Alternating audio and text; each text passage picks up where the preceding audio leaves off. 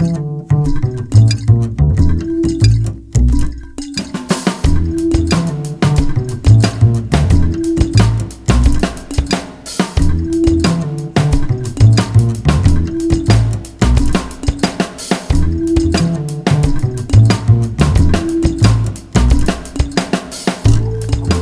a todos, hoy tengo la fortuna de tener conmigo a Camila Schumacher. Ella es docente, periodista y escritora costarricense, nacida en Argentina, em, quien el día de hoy está por acá para hablarnos de su libro Atrevidas, Relatos Polifónicos de Mujeres Trans, que desde mi humilde opinión es uno de los mejores libros del 2019 que yo eh, me leí. Y si no me creen, el libro ganó el premio Aquileo J. Echeverría 2019 también, así que creo que algo de razón debo de tener. Así que muchas gracias Camila por acompañarnos esta mañana. No, gracias a vos María José y a los, los las les que nos escuchan. Eh, y bueno, si tienen ganas, eh, de, saber si es cierto o no, más allá de nuestras palabras y nuestras conversaciones. El libro está en la librería francesa o nos pueden o me pueden escribir y vemos cómo se los hacemos llegar para que cada uno se haga su propio criterio. Exactamente, yo lo conseguí con, Editorial Perro Azul, les escribí eh, directamente a ellos y me lo hicieron llegar a las puertas de mi casa, así que invitados todos a conseguir su librito. Em, antes de iniciarnos en el tema de atrevidas, quería hablarte de otro de tus libros, que se llama eh, La mariposa y el minotauro.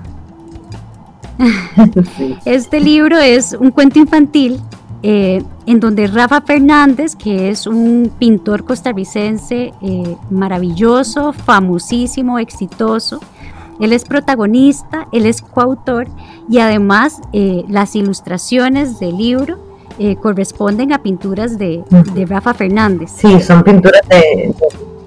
Me gustaría traerlo acá e, esta mañana porque me parece que, bueno, en este caso, la, niña, la protagonista, ella em, nos habla de que quiere ser mariposa y Rafa Fernández desde su dulzura, porque me parece que el libro es sumamente dulce, eh, dice, bueno, pues yo quería ser torero. Y entonces aquí es donde creo que encuentro yo una temática que es eh, que son historias de transición y son historias donde las personas o los protagonistas nos dicen eh, no estoy necesariamente cómodo en mi piel, no estoy necesariamente cómodo con, con mi situación hoy y, y, me pongo a pensar en qué sería de mi vida si fuera diferente, si me atreviera yo a, buscar ese destino que, creo que es el que me corresponde. Y entonces, pues quería preguntarte si esta temática, la de transicionar, la de, la de que nuestro cuerpo, nuestro, nuestra piel no nos, no, necesariamente nos hace sentir satisfechos, eh, ¿te inspira o, por qué será que es un tema recurrente en tus libros? Bueno, yo te agradezco un montón, María José, porque verás que ahora que lo mencionas, es la primera vez que yo relaciono eh, la niña mariposa. Bueno, se llama La mariposa y el minotauro, y el minotauro, nada más el libro, pero sí. Eh, y es la historia de amistad de una niña y un pintor. Y tiene en común con Atrevida no solamente eso que vos decís, sino que es una historia de no ficción y eso hasta ahora me cae el 4, digamos, de, por decirlo de alguna forma, de que son historias que a mí la vida me dio el privilegio de atestiguar o de, o de coprotagonizar de alguna forma. O sea, esa niña mariposa es mi hija, o era mi hija, porque ahora ya no es una niña, ¿verdad? Eh, y el encuentro con don Rafa que se narra en, el libro es tal cual. Yo trabajé con Rafa Fernández como biógrafa durante nueve años, desde que mi hija tenía tres hasta que tenía doce, que finalmente don Rafa se murió. Y bueno, decidimos sacar este libro. Las ilustraciones no solamente son de él, sino que son hechas especialmente para este libro. Y una de las cosas eh, significativas es que don Rafael las donó para que el libro nunca excediera en precio los 5.000 colones, ¿verdad? Porque si no, como es full color y tiene alto gramaje, las páginas, ¿verdad? Como un libro de arte, se hacía, es, ¿verdad? Eh, muy caro. Y él quería que la mayor cantidad de niños y de personas pudieran adquirirlo, entonces él donó todo su trabajo en ese sentido para eso. Yo creo que, que sí, que hay una transición y también hay un momento, digamos, donde, donde uno ¿verdad? se plantea, como, como hacía Luciana, la niña del cuento, mi hija, eh, la posibilidad de ser lo que le, a uno le dé la gana hacer y que después más grande se da cuenta que bueno que esa que ese lo que me dé la gana tiene límites verdad pero ella contestaba así tal cual. Decía bueno qué quieres ser cuando seas grande mariposa no pero de trabajo dice ah no es que yo no quiero trabajar. Estoy bien siendo una niña ahora, pero cuando sea grande, yo lo que quiero ser es una mariposa. Digo, y lo contestaba con absoluta certeza de que lo que estaba diciendo no era ni una metáfora, ni un imposible, ni mucho menos, era una realidad. ¿Verdad? Y bueno, don Rafa, también ahora que lo decís, eh, que sí quiso ser torero y que sí se animó a bajarse al ruedo un par de veces para descubrir que su destino estaba en la pintura, así de un par de cornadas lo descubrió, también comparte con, las protagonistas de Atrevida la valentía de reinventarse, ¿verdad? Hay que recordar que don Rafael eh, tuvo dos accidentes cerebrovasculares eh, la misma semana y perdió la movilidad del lado izquierdo de su cuerpo y tuvo que de alguna manera recomenzar ¿verdad? Volver a aprender a pintar, siendo el pintor más famoso de Costa Rica, ¿verdad? Y después de eso vivió 16 años más, ¿verdad? Encarando la vida de una manera totalmente distinta. Entonces, eh, en eso las dos cosas, digamos, los dos protagonistas se parecen mucho, eh, ¿verdad? tanto las chicas, la valentía de las chicas de Atrevidas, como la valentía de Rafa Fernández para afrontar la vida.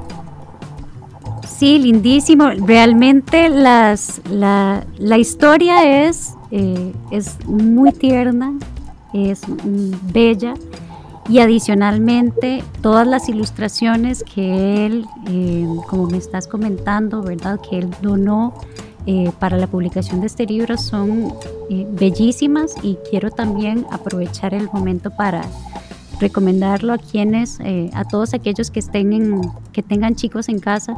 Eh, me parece una cosa bellísima y que además de, de, la historia, pues te mete un poquitito en la belleza de, de esas imágenes que son hipnóticas, ¿verdad? Ahora, pasando un poquitito ya al, al, libro Atrevidas, que es el que nos trae esta mañana eh, a conversar. este libro compila entonces 30 relatos que vos fuiste recolectando mientras trabajabas entonces, como conversábamos antes de la entrevista, eh, cuando estabas con la asociación Transvida, ¿verdad? Que eh, busca ayudar a esta comunidad a terminar la secundaria, ¿verdad? Básicamente a finalizar sus estudios de colegio. Y el libro lo, lo dividiste en secciones y ellas nos permiten como lectores ser testigos, ¿verdad? De distintas fases, distintas etapas de sus vidas. Estas historias son completamente desgarradoras. A su vez me parece que son sumamente necesarias porque eh, necesitamos como sociedad visibilizar eh, lo que ocurre, que es absolutamente cruel y que es también injusto. Entonces, eh, me gustaría que nos contaras un poco acerca de cómo o dónde se originó este interés especial por el colectivo trans o cuál fue la chispa que inició este interés hacia, hacia esta población. Bueno, no sé si era casualidad, la falta de prejuicios o la creencia de que, de que el mundo puede ser mejor si cada uno y cada una y cada uno de nosotros hacemos lo que nos toca, lo que podemos, ¿verdad? Que siempre es poco, pero que puede llegar a ser significativo. Eh, yo empecé a trabajar en la Asociación Transvida en el 2015, como bien mencionaste, eh, por invitación de Dayana Hernández, eh, gestamos un proyecto que se llamaba De las calles a las aulas, se llama, perdón, y que pretendía eso, eh, ayudarles a las mujeres trans que habían dejado eh, de estudiar la posibilidad de retomar sus estudios. yo en realidad antes de eso sabía lo que más o menos sabe cualquier persona, o sea, que por Barreamón en las noches, ahí por el INS, a lo mejor también en la bíblica, pero por ahí pasaba menos en la noche, había mujeres trans. Después me he dado cuenta que había leído algunos libros, digamos como El mundo según Garp, ¿verdad? De John Irving o Middlesex, de Eugenides, eh, que los había leído muchísimos años antes, pero así muchísimos, y que no los había relacionado en el momento en que yo conozco a Daya y conozco a las chicas trans no es que yo relacionara todo lo que sabía con, lo que tenía enfrente, al contrario. Eh, simplemente me encontré con Dayana en un encuentro de mujeres en las artes escénicas que me daba a mí la posibilidad de volver a trabajar después de una muy larga convalecencia y que la tenía ella como invitada, eh, como ponente, y ella me dijo que la única diferencia que tenían las chicas que estaban ahí en la noche, este encuentro era en el Holiday Inn, ahí en el Parque Morazán, y ella es que ella había terminado la secundaria. Y entonces yo, que estaba encargada de hacer la memoria del encuentro y un poco la curaduría de las mesas y esto, le pregunto eh, si las chicas querían estudiar y que me cuente más. Y ella me dice que sí, o sea, ella dice, y abro comillas, afuera de la casa hay una calle, afuera del colegio hay una calle, ¿verdad? la calle es una realidad, no hay que negarla. Lo único es que tendría que ser un escalón y no un destino final para las mujeres trans. Bueno, perfecto. ¿Y eso cómo se logra? Es la pregunta siguiente. Entonces me dice, bueno, con educación no hay más y me cuenta que el Ministerio de Educación Pública solo les da la oportunidad no solamente a las chicas trans, sino a toda la población mayor de, 21 años de estudiar en horario nocturno, en los Encinais, en los liceos nocturnos, etcétera, o de manera remota, que es muy difícil también. Y bueno, justamente en horario nocturno las personas que que tienen pocos estudios es donde consiguen alguna especie de trabajo, ya sea como guardas, como guachimanis, ejerciendo el comercio sexual, en una gasolinera, no sé, los trabajos que ocurren en la madrugada, la vida tras noche, es, es, la vida de quienes no tienen estudios, ¿verdad? Y bueno, la otra opción eran los, los institutos privados, pero como son organizaciones privadas no están libres de estigma ni de discriminación y ni siquiera se pueden realmente denunciar.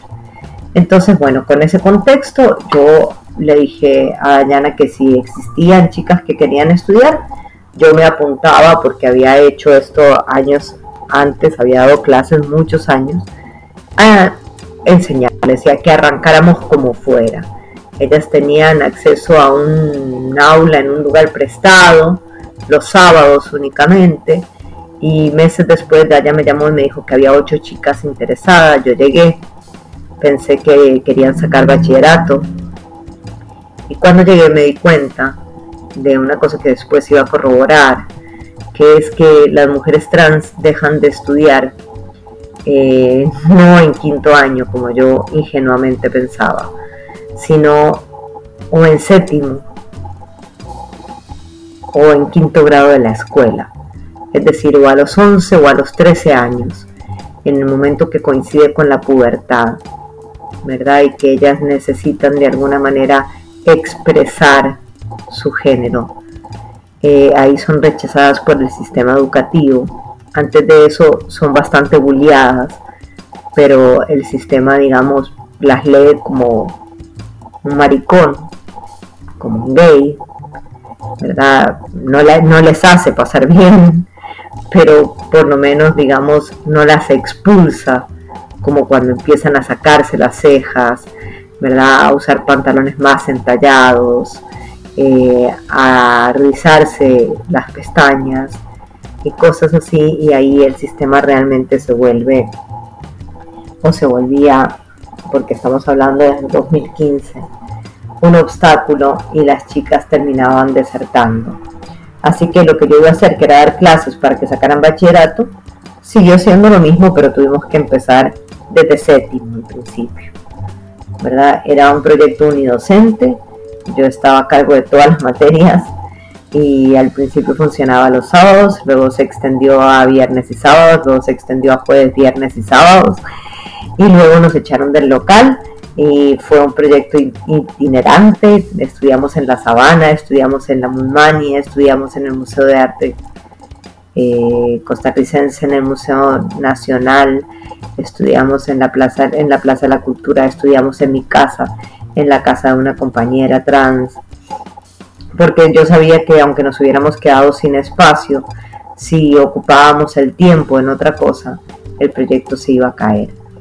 Después de un año y varios exámenes presentados por ese primer grupo de estudiantes, con mucho éxito, se lograron dos convenios importantes con la UCR, ¿verdad? Con un TCU de la UCR y con el Ministerio de Educación Pública.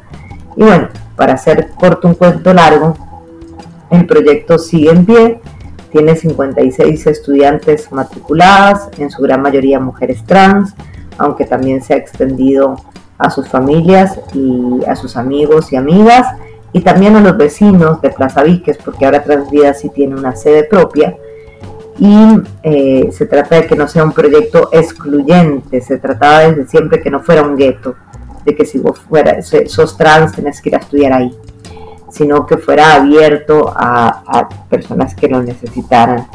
Eh, tiene 17 graduadas de secundaria, algunas están en el INA, otras están en la Universidad Nacional, otras están trabajando. Eh, de quinto año, tiene 12 graduadas de noveno y se abrió también la primaria y tiene creo que cerca de una veintena de chicas que pasaron desde sexto grado a primer año y siguen el proyecto.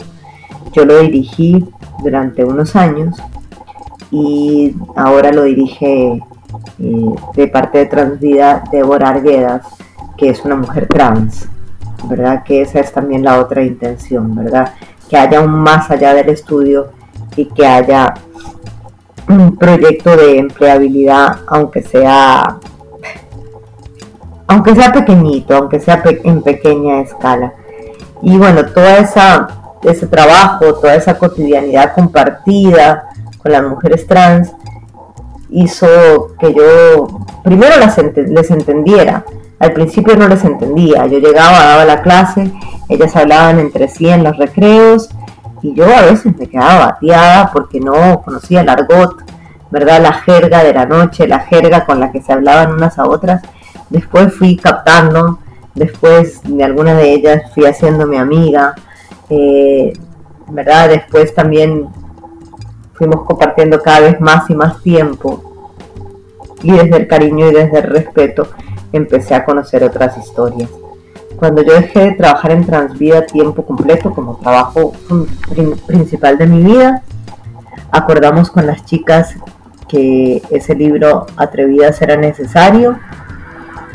Hicimos también de manera colectiva un poco lo que, lo que vendría siendo el primer índice, ¿verdad? Yo lo presenté a una beca del Colegio de Costa Rica para la creación literaria Después, cuando aceptaron la beca, lo primero que hice fue comprar un montón, ya no me acuerdo cuántos, diarios íntimos y lapiceros y fui a Transvida y los repartí entre un grupo grande de chicas que había ahí, que no solamente eran del proyecto estudio, sino que había eh, unas señoras mayores que, que jugaban bingo y tomaban cafecito los viernes en la tarde, ¿verdad? Otras que estaban ahí porque, porque accedían al, a los programas de salud, ya sea salud mental, ya sea reducción de daños para el consumo de sustancias o, o si no, salud, digamos, en, en relación con ITS, con el Seguro Social y con ese tipo, digamos, de,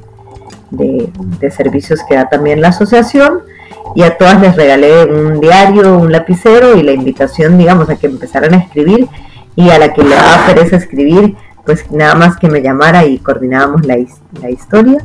El libro se fue haciendo así, yo fui grabando todas las entrevistas, hice 50, eh, algunas coincidían en, en el tema o en las historias, entonces quedaron 30 relatos.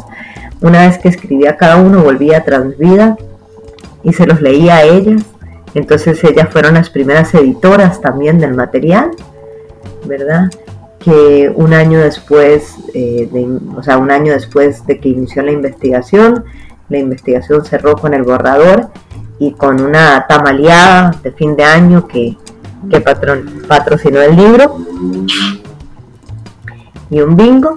Y para mayo del 2019, el 17 de mayo, que es el Día contra la Homo, Lesbo, Transfobia, el libro fue presentado en la Feria Internacional del Libro, que coincidió con Centroamérica Cuenta, y en la presentación además de Antonella Morales, que era la directora en ejercicio de Transvida, eh, casi 100 mujeres trans que fueron a acompañarme a ese evento, con banderas, con cánticos, con su presencia, con el derecho también a tomarse una cerveza y a comerse una boquita en la presentación, ¿verdad? Todas las personas que no fueran trans y que estuvieran ahí tenían que pagar su consumición, pero las mujeres trans tenían eh, la consum ¿verdad? Por lo menos esa, esa cerveza y esas boquitas eh, patrocinadas y también la presentación que hizo desde España eh, la embajadora que había sido la vicepresidenta Ana Elena Chacón. ¿Verdad? Eh, ella presentó también el libro. El libro desde ahí está al alcance de quien lo quiera leer y se lee en la Universidad de Costa Rica en el curso de literatura costarricense 3 y eh, fue un grupo de estudiantes de chicas estudiantes donde está Maite, donde está Ruth y un montón de chicas más lo leyeron y fueron las que quisieron impulsarlo para los premios nacionales.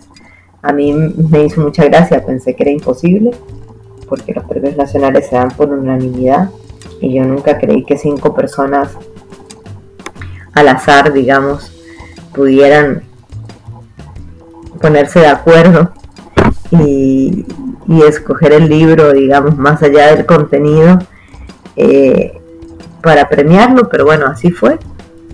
El libro ganó el premio en el 2019, que se anunció en el 2020, ¿verdad? Como siempre pasa. Y por lo tanto el premio acaba de llegar esta semana a mi casa. Habíamos hecho un montón de planes de presentaciones, pero bueno, estamos en el periodo pandémico y todos nuestros planes de momento están en pausa incluso la versión teatral de Atrevidas para teatro callejero, para presentarlo en las esquinas. Lo único que no está en pausa es el trabajo, ni la vida de las mujeres trans, ¿verdad? Ni mi compromiso también con, el colectivo, ya sea trans como LGTB. Entonces también tengo ahora otros proyectos de escritura con otras chicas que han aparecido este año. Bueno, no, yo lo encontré maravilloso, realmente eh, creo que es una, una obra que lleva al, lector a un punto de no retorno. Yo diría que una vez que uno lee este libro ya no hay vuelta atrás, o sea, realmente eh, queda también el lector transformado, ¿verdad? Este, me imagino o, te consulto si fue este el propósito tuyo al, al escribir las historias. Bueno, Verás que así como un propósito, bueno, yo tengo un propósito, eso es cierto, eh, pero es muchísimo más modesto que ese que vos decís. O sea, digamos, yo soy escritora y soy sobre todo una lectora, digamos, eh, apasionada. Y yo busco, siempre que quiero escribir algo, eh, busco un montón, un montón de libros y leo y leo y leo y leo. Y si no encuentro ningún libro que diga más o menos lo que yo necesito, puedo, o, ¿verdad? O, o soy capaz de decir, entonces siento que sí tengo la obligación de poner ahí mis palabras. Eh, para mí, mi paso por Transvida, mi relación con las chicas, mi compromiso, mi activismo, ¿verdad? No es que yo no fuera eh, escritora, no es que yo no fuera feminista, no es que yo no fuera una persona consciente de los derechos humanos, pero yo estoy 100% segura que yo soy muchísimo mejor ser humano, muchísimo mejor persona hoy que lo que fui en el 2014, ¿verdad? Y creo que eso también es posible. Eh, cuando uno se acerca a otras personas y deja que las otras personas lo transformen, ¿verdad? Se acerca con honestidad, se acerca a escuchar, ¿verdad? Con los oídos abiertos y sin prejuicios. Yo creo que, que, el odio, eh, así, el odio sin cara, el odio hacia un colectivo, el odio hacia una etnia, no se puede traducir uno a uno. O sea, no puede decir, bueno, es que a mí me caen mal, es que a mí es que no soporto, es que, ¿verdad? Y, y hacer alusiones xenófobas, pero es mentira que las personas, que incluso las personas que son capaces de sostener eso, odian a la señora nicaragüense, eh, a la que le compran lotería o a la que les cuida a los nietos o al muchacho nicaragüense que está en la casetilla cuidando su sueño mientras duermen dentro de sus casas. Entonces me parece, digamos, que, que todos esos odios y todos esos prejuicios son bastante hipócritas y están sostenidos, digamos, desde la necesidad de creernos superiores. ¿Verdad? Lo único que a mí sí me importa muchísimo aclarar es que yo no le di voz a un colectivo que no tuviera voz. O sea, las chicas trans en Costa Rica estaban gritando, estaban trabajando desde el 2009 y siguen trabajando. ¿sí? Yo solo les presté oídos, hice eco de sus palabras, las puse por escrito, pero no le di voz a quienes no tienen voz ellas tienen voz. El problema es quienes no quieren escucharlas. Totalmente. Y sobre todo, digamos, Costa Rica, nuestro gobierno, ¿verdad? Como en muchos países latinoamericanos, centroamericanos, ha sido lento en, escuchar, como vos decís, y sobre todo en crear políticas que aseguren la protección, ¿verdad? De, de estas y otras poblaciones vulnerables, como vos hablabas de los inmigrantes, por ejemplo. ¿Cuántos años tenés, María José? Eh, tengo 35. Ok. Estás todavía, ¿ves? Si fueras una mujer trans, todavía te quedarían, estarías dentro del promedio de vida. Yo ya no. Mm. Ya estaría oliendo las calas. De hecho, cuando se murió Alondra, yo escribí que habíamos nacido el mismo año, pero ya nunca más íbamos a tener la misma edad, ¿verdad? Porque ella se murió dentro del el promedio de vida de las mujeres trans a los 41 y yo este año cumplí 43. Pero verás que yo creo muchísimo en las generaciones más jóvenes.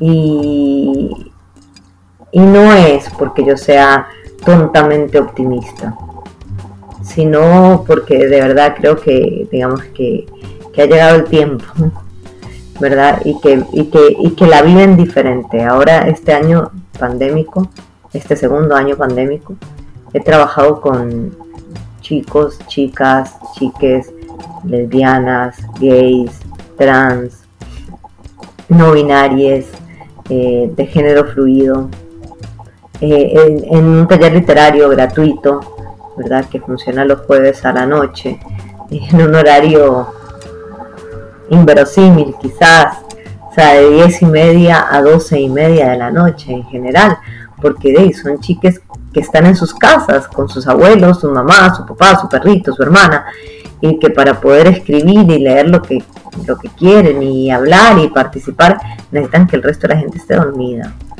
Eh, pero son seres humanos maravillosos, con sed de justicia, con una posibilidad, digamos, de, pensarse en colectivo muchísimo mayor que la que tenían incluso las personas del colectivo LGTB y Q hace unos años.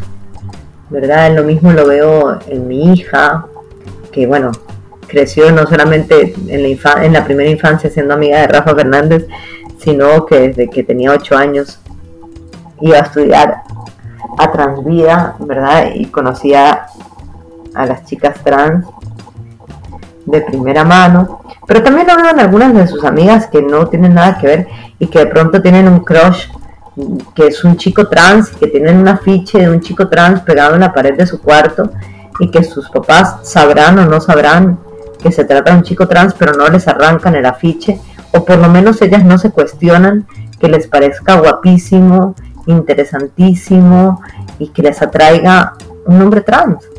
O sea, me parece que, que, que, son las nuevas generaciones las que tienen ese chance de cambiar el mundo siempre y cuando los viejos, que tenemos más de 40, eh, les damos chance, nos callamos, aprendemos a escuchar, ¿verdad? Y también nos deshacemos de otro de los problemas que tiene, eh, que es, ¿verdad?, nuestra sociedad, que es el adultocentrismo.